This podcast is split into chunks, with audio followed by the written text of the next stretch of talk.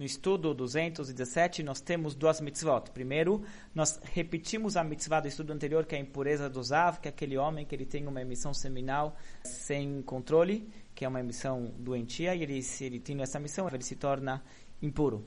Depois nós temos mais uma mitzvah, que é a impureza de uma carcaça. Não estamos mais falando agora de impurezas que elas vêm do corpo humano, estamos falando de impurezas que são externas, que elas vêm de fora.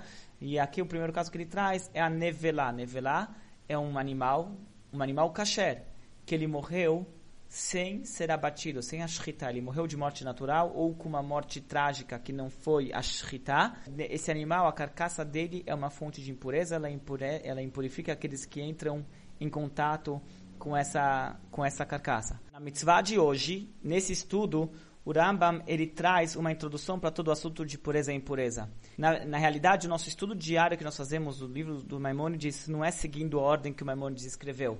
Nós, ele, é, ele dá uma reordenada nas mitzvot de acordo com, por, por assunto, porque no, no, livro original não necessariamente está desse jeito. Nesse assunto de pureza e impureza, a mitzvah de hoje é na contagem do Maimonides a primeira mitzvah do assunto de impureza e impureza. E nessa mitzvah, o Maimonides ele traz algumas, uma introdução muito importante para esse assunto de pureza e impureza. A introdução que ele fala é o seguinte: eu vou considerar agora, eu vou enumerar aqui pela frente vários, uh, basicamente 13 mitzvot do assunto de pureza e impureza. Saiba que eu estou contando como uma mitzvah não é porque é uma obrigação a pessoa ficar impura ou é uma proibição a, a pessoa ficar impura. Eu apenas estou citando as situações que deixam a pessoa impura, e cada uma dessas situações é considerada na contagem das 613 mitzvot uma mitzvah à parte.